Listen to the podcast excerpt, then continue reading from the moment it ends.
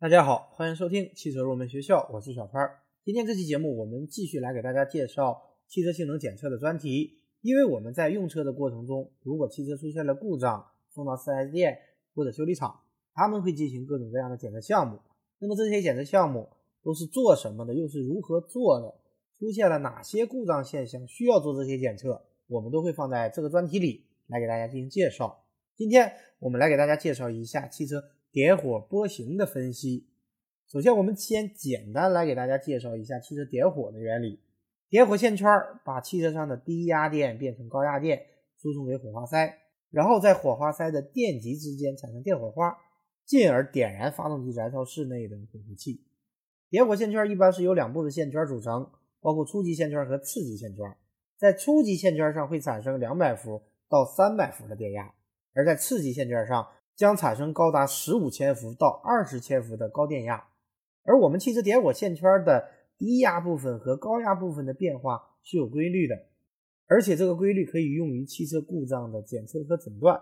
这个方法就是我们常常听到的点火波形的查看与分析，也就是通过把实际测到的点火系统的点火波形与正常工作情况下的标准点火波形进行对比，通过差异的对比可以判断点火系统的技术状况的好坏，继而推断出故障所在。下面我们就以次级点火电压的标准波形为例，来给大家介绍一下汽车的点火波形，以及通过点火波形如何进行故障诊断。这些内容听起来可能会比较难理解，大家可以在网上搜一张次级点火电压标准波形的图片，结合起来听会好一些。大家重点要了解的是这个思路：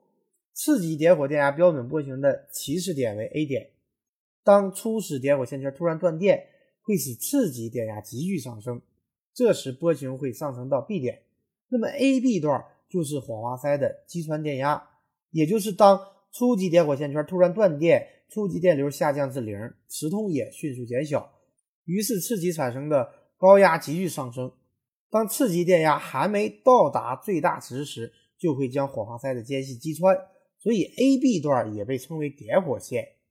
而在 A、B 之间呢，会有一个 C 点。当火花塞的间隙被击穿，两电极之间会出现火花放电，这时呢，次级电压骤然下降，下降到这个 C 点，因此呢，B、C 段的电压也被称为此时的放电电压。而由 C 点向右会延伸一段到 D 点，而这个 CD 段的高度表示的是火花放电的电压，而 CD 段的宽度表示的是火花放电的持续时间。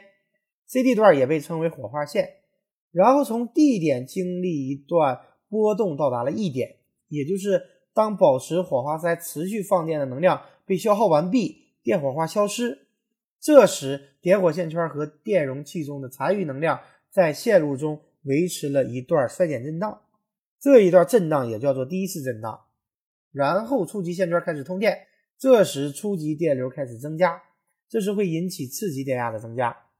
这个与起始点 A 点不同，起始点 A 点是初级点火线圈突然断电，所以初级电流急剧减小；但是在 E 点给初级线圈开始通电，所以 E 点的电流是逐渐增加的，所以方向正好相反，所以会从 E 点向下延伸到 F 点。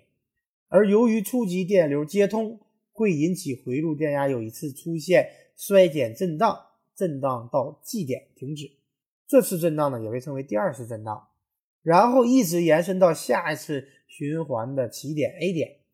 实际上，这个波形的变化过程很好的展示了点火的过程。既然点火波形是汽油机在点火过程中分缸高压线上的电压随着时间的变化规律，那么如果我们实际测量得到的点火波形和这个标准波形出现了明显的差异，那么就证明点火系统存在故障。而测量点火波形，我们可以用汽车专用的示波器来进行，它能够将每个气缸点火电压随时间的变化，用波形的形式直接的展示出来。这样呢，我们就可以进行观察、分析与判断。